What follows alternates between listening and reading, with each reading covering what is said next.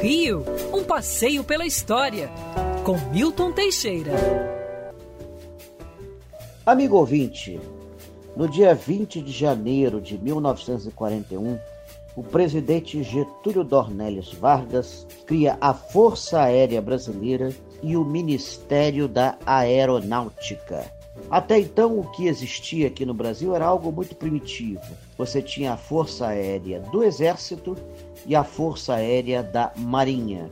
Eram forças táticas que obedeciam a essas unidades e estavam ligados, subordinadas a eles. Tinham inclusive um sistema de correio, correio aéreo militar e correio aéreo naval. Getúlio Vargas acabou com isso, criando a Força Aérea Brasileira e estabelecendo-a no campo dos Afonsos. Isso se fazia necessário Haja vista a situação periclitante que ocorria na Europa no meio da Segunda Guerra Mundial e onde o Brasil já havia sido desafiado com o afundamento de vários navios. Getúlio Vargas inicialmente sentiu simpatia pelos regimes do eixo, mas depois, raciocinando melhor, ficou do lado dos norte-americanos.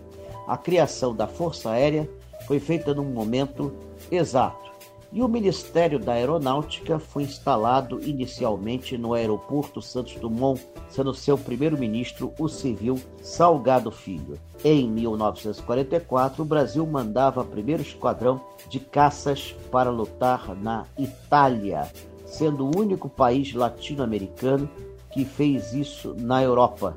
Nossos aviadores fizeram bonito, mesmo tendo uma participação pequena, eles não desapontaram e destruíram vários alvos inimigos. Hoje, o Ministério da Aeronáutica é uma realidade e ninguém pensa em desfazê-lo.